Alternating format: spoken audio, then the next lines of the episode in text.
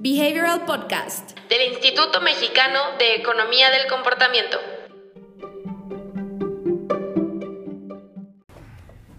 Hola, ¿qué tal? Estamos en una transmisión más. Yo me llamo Charlotte Brum. Emiliano Díaz.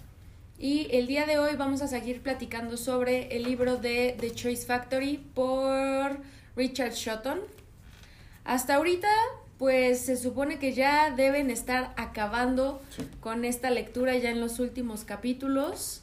Recuerden que tenemos unos bookmarks hechos para ustedes que en la parte de atrás vienen 31 días y cada día están un cierto número de páginas para que puedas terminar este libro en un mes.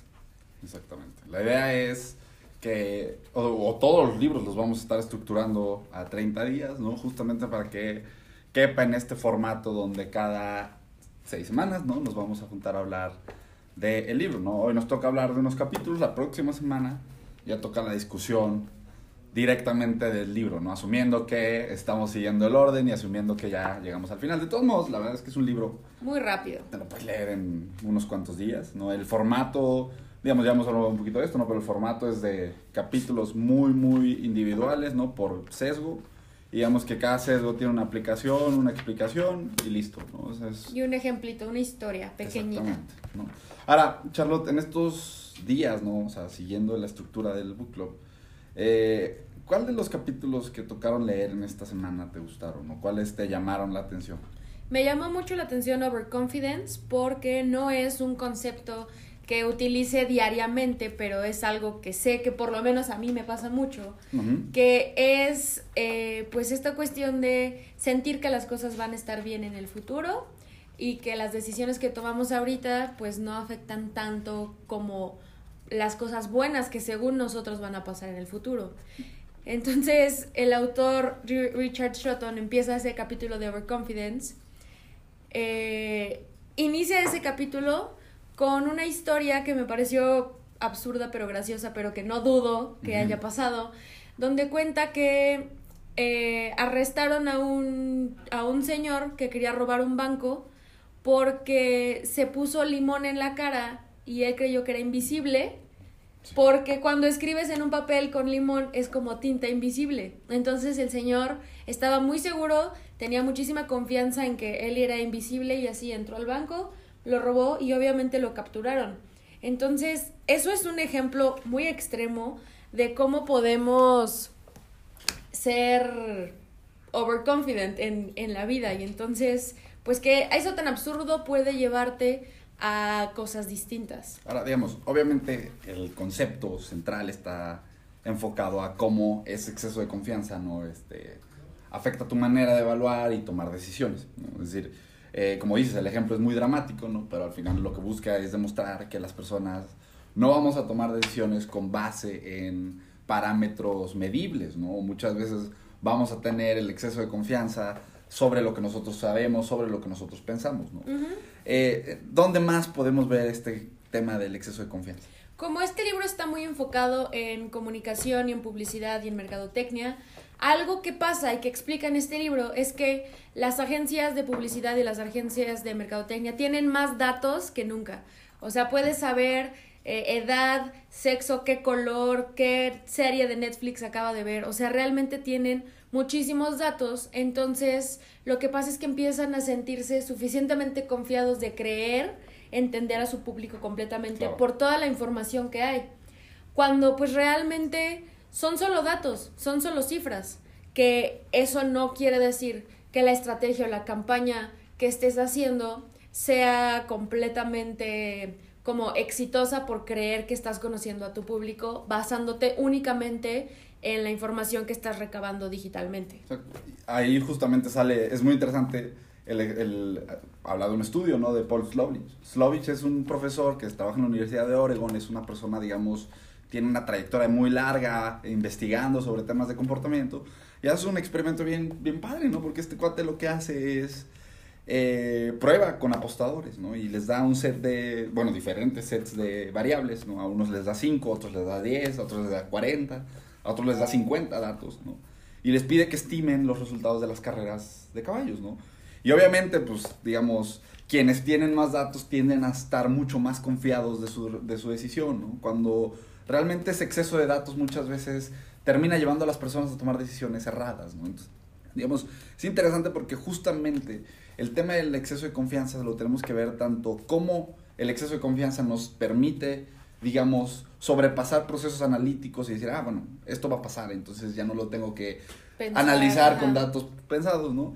Y la otra, y el otro gran riesgo, ¿no? Del que no hemos hablado es, pues, el impacto que va a tener sobre decisiones como, por ejemplo, el ahorro, ¿no? Es decir, un problema universal del ahorro es no ahorro ahorita porque no tengo dinero, pero en un mes o en un año voy a tener dinero, ¿no? O peor aún, me voy a comprar este carro porque pues ahorita no, pero el próximo año ya me van a dar un aumento y sí, al final del día muchas veces esas decisiones vienen impulsadas por este exceso de confianza, ¿no? Y, y el no reconocer que muchas veces las decisiones que tomamos están impulsadas por el exceso de confianza nos puede llevar a tomar pues decisiones que terminan estando erradas, ¿no? Es decir, esta idea de meterte en un crédito grande, ¿no? Porque pues asumes que después vas a tener un aumento, pues te puede terminar metiendo en un hoyo del que no puedes salir, ¿no? Y, y es interesantísimo ver cómo tanto puedes o podemos, digamos, cierta, explotar la, la regla del exceso de confianza, ¿no? Pero también podemos, o es muy importante conocerla para defendernos, ¿no? Es decir, por ejemplo, digamos, yo sé que muchas veces asociamos a los bancos con temas comerciales y venta de productos y demás, ¿no? Pero, por ejemplo,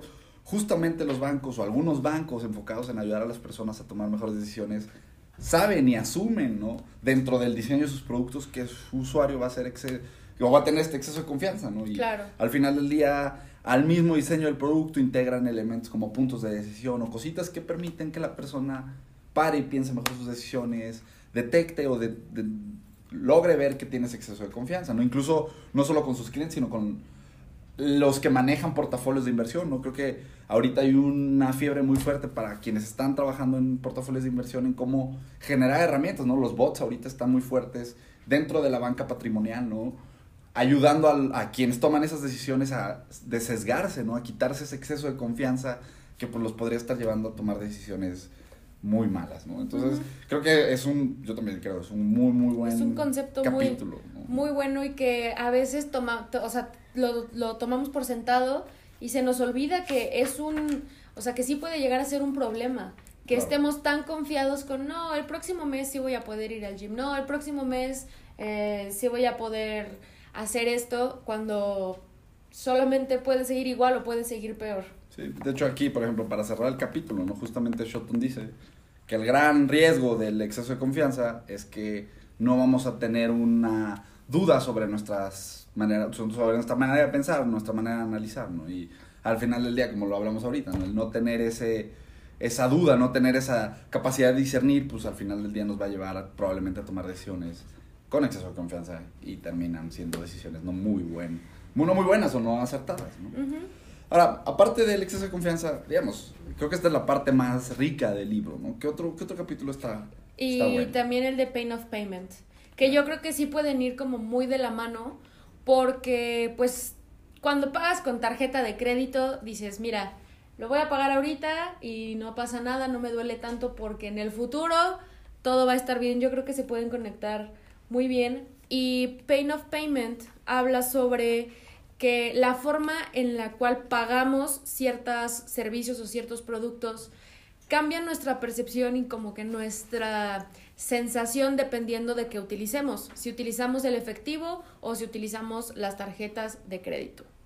Entonces, pues cuando compras con una tarjeta de crédito no es algo como muy tangible, solamente lo pasas y tiene este factor de tiempo que no lo pagas en ese momento, sino que lo pagas después.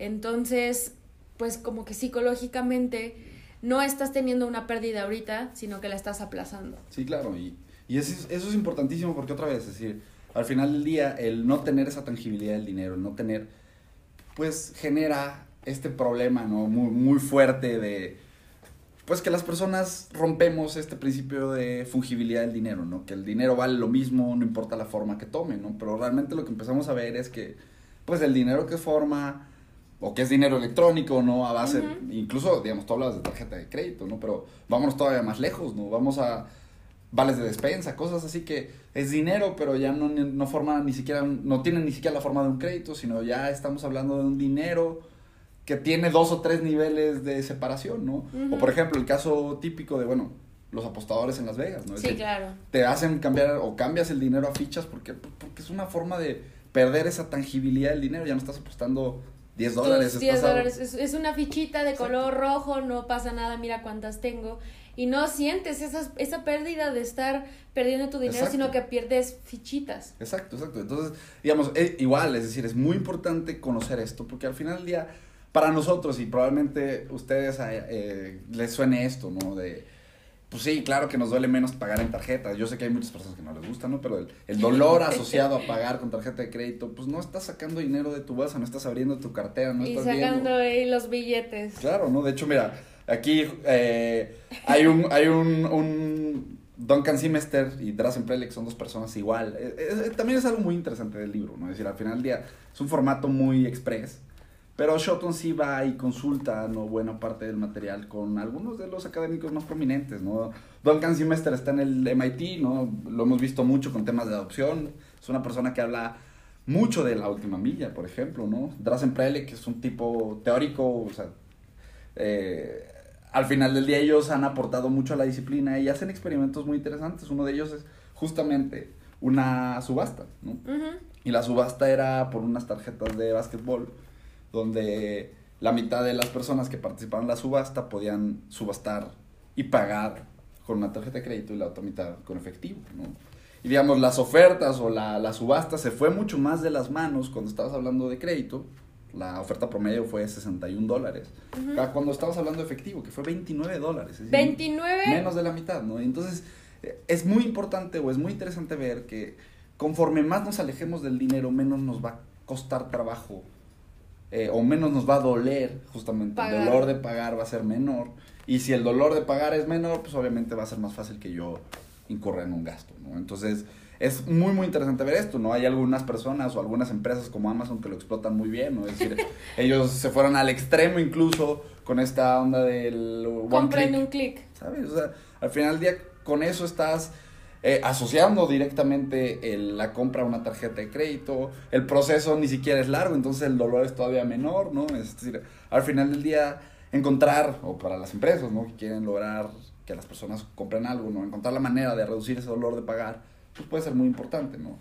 Creo que para nosotros está la onda de saber que esto sucede, ¿no? Y que realmente pues tenemos que considerar que el dinero es dinero, no importa que sea en tarjeta de crédito, no importa que sea un vale, ¿no? Es decir, al final del día si nos dan un vale o nos dan una ficha de Las Vegas. Tiene valor. Tiene valor, es decir, la conexión que nosotros nos hacemos a ese valor cambia tal vez la manera en la que nos vamos a gastar ese dinero, no, no tal vez cambia, más bien la forma en la que nos vamos a gastar el dinero, pero es importante ver, pues justamente ver esto, ¿no? De lo contrario, al final del día lo que vamos a tener o lo que va a suceder es que enfrentamos problemas que están asociados a pues tomar decisiones porque pues con la tarjeta no duele y pago y no pasa nada, ¿no? Entonces, está, digamos, creo que es un concepto también muy interesante y muy aplicable, ¿no? Sí, y que algo que puedes eh, aplicar como empresa o como industria es pues invertir en tener tecnologías cashless. Cuando vamos a un lugar y no aceptan tarjetas como Chin, o sea, ahí ya está un costo de fricción de que no tienen esta facilidad, pero si puedes invertir en poder tener una terminal en tu negocio o si tienes una tienda online, facilitarles hasta con PayPal. Podrías poner PayPal y eso hace que las personas pues sientan como más confianza en pagar en estas plataformas sin tener que usar el efectivo, sino usar otra opción. Igual algo para lo que funciona mucho esto de Pain of Payment es quitar el signo de pesos, por ejemplo, en menús de los restaurantes. Sí, claro, claro, claro. Porque al final del día, digamos, los restaurantes y todas las personas que trabajan con un menú tienen un, o enfrentan ¿no? la posibilidad de que sus clientes tomen un patrón de decisión muy interesante que es escanear a través de precios. Sí. Entonces, al final del día, pues justamente muchos de los restaurantes lo que terminan haciendo es quitando esta, este símbolo de pesos, ¿no? Tratando de desasociar un poquito eh, a la persona con el pago, ¿no? Y quitándole un poquito este dolor de realizar el pago, ¿no? Entonces, digamos, es interesante porque al final del día, pues esa, ese dolor del pago, pues puede pegarle a la satisfacción global del producto, ¿no? Es decir, al final del día, eh, un producto que no te duele comprar, ¿no? Pues es un producto que aún y cuando no cumpla su función, pues va a ser difícil que te genere tantos problemas, ¿no? En, en otro caso, una cosa que compraste en efectivo, que te costó mucho dolor el pagar esos 600 pesos, 1600 pesos, ¿no? Y no te funciona, pues al final del día esa diferencia de dolor asociado a pagar también va a ser irrelevante al momento de valorar la satisfacción del producto, ¿no? Entonces, digo, creo que son conceptos muy interesantes y creo que todos, ¿no? Los conceptos al final del día los puedes ver de las dos formas, ¿no? O sea, decir, al final del día sí tú puedes buscar y decir, ah, bueno, pues voy a buscar la manera de reducir el dolor de pagar a lo mínimo y pues voy a tratar de capturar la mayor cantidad de clientes. Lo puedes ver de esa manera, ¿no? Claro. Pero está al otro lado, realmente la forma de ver esto es, oye, tenemos que entender que el dolor asociado a pagar tiene impacto en satisfacción de compra, en decisiones de compra, digamos, en muchísimos otros elementos que pueden ser relevantes, especialmente cuando empezamos a trabajar con percepción, ¿no? Volvemos a lo mismo, ya hemos hablado creo que de eso, pero es un libro que trabaja mucho con este concepto de percepción, es decir, Shotton, eh, de hecho ahorita, ¿no? Estaba, estaba, va a ser un workshop de este cuate en el Shard de Londres, y justamente son dos días para trabajar con percepción, ¿no? Y digamos, la percepción a veces suena muy malo, pero la percepción puede ser percepción de valor, y la percepción de valor es, es importante, porque al final del día las personas van a extraer valor de algo, pues dependiendo muchas veces de esa percepción, ¿no? Entonces, pues yo creo que son dos capítulos muy, muy importantes. Sí. Ahora, para adelante, ¿qué es lo que les queda a, a, quienes están leyendo, no? Quedan, pues estamos hablando de Winner's Curse, ¿no? El poder del grupo, los bienes Veblen, que son, digamos, estos, ahí por ejemplo la percepción juega un papel muy importante variabilidad, el y efecto scarcity. o sea, scarcity, para mí el tema de escasez es de mis conceptos más favoritos sobre la economía de comportamiento, porque una vez que entiendes los efectos que tiene la escasez en tu toma de decisiones, te das cuenta que una pequeña cosita de escasez solamente te va a llevar a más escasez. Entonces, ese es un capítulo que yo creo que vamos a poder platicar mucho sobre él en la próxima transmisión pero van, van, van capítulos muy buenos. Y mira, hay una, hay una parte al final que es muy interesante, es decir, al final terminas los sesgos y hay un capítulo que ya es parte de la lectura posterior, digamos, de las notas y demás, pero creo que es muy, muy importante que no se lo salten. Y tiene que ver justamente con la ética. La ética de utilizar estas herramientas, la ética de los, digamos, tips o insights que da Shotton, la ética de utilizar estas herramientas de comportamiento es bien importante, ¿no? Es decir, al final del día, más allá de que, y lo hemos hablado, ¿no? Más allá de que podamos utilizar esto para generar cambios más ventas, lo que sea, al final del día, si no amarras tu estrategia a elementos éticos, la gente no es tonta y la gente se va a dar cuenta perfectamente cuando alguien interfiere con tu proceso de decisión, ¿no? Es decir, hacemos mucho este ejemplo, pero piensa en la gente que se te acerca en la calle a querer venderte una suscripción casi forzada a un esquema de donación de X función. Es decir, al final del día la gente detecta que estas personas están utilizando herramientas de influencia, detectan que alguien está, digamos, jugando o interfiriendo con nuestro proceso de decisión. La gente no somos tontas, ¿no? Entonces al final del día, si no nos amarramos a la ética de hacer esto, pues... Va, no va a salir bien. Exacto, el riesgo es demasiado alto, ¿no? Es decir, al final del día los quemones que se ha llevado a la gente hace poquito, pues, digamos, hubo un caso muy famoso, por ejemplo, Uber, ¿no? Que tuvo un problema bien fuerte por estar utilizando esto para hacer que sus choferes trabajaran más, ¿no? Entonces, al final del día, la gente, la gente no es tonta. Este tipo de técnicas generalmente salen a la luz. Y justo por eso es tan importante trabajarlo dentro de los principios éticos, ¿no? Eh, entonces, no se pierdan ese, esa última parte. Al final del día es muy, muy importante para que, pues, les digo, esto termine de, de amarrar, ¿no? Así es. Y en la próxima transmisión, como les comentaba Emiliano al inicio, las personas del equipo que leímos este libro vamos a platicarlo en equipo, vamos a tener distintos puntos de vista. Y para avisarles que el próximo libro del Behavioral Club es Hooked de Nireyal. Un tipazo, un gran libro que si necesitas entender cómo hacer un mejor user experience o pues simplemente cómo entender cómo las personas tenemos hábitos y no ese, esa frase de un hábito se genera en 21 días. O sea, no. Yo creo que después de leer este libro puedes darte cuenta de que esa frase es mentira. Ese va a ser el siguiente libro. Tenemos aquí unos bookmarks para ustedes. Yo creo que vamos a pensar en alguna dinámica para que ustedes puedan tenerlos. De igual forma, tienen en la parte de atrás los 31 días del mes y el número de hojas que tienen que ir leyendo para que podamos hacer estas sesiones. Recuerden que si tienen preguntas sobre los conceptos, lo pueden hacer en los comentarios y nos da mucho gusto poder platicar con ustedes. Bueno, hasta el próximo viernes. Bye. Gracias. Si quieres saber más sobre los libros y los temas que abordamos en el podcast, ingresa a nuestra página web ecomportamiento.org donde encontrarás libros, autores, blog y mucho más. Encuéntranos en LinkedIn, YouTube y Facebook como Instituto Mexicano de Economía del Comportamiento, en Instagram como imec.mx o en Twitter como ecomportamiento. No te pierdas las transmisiones semanales todos los viernes a las 10 a.m. hora Ciudad de México.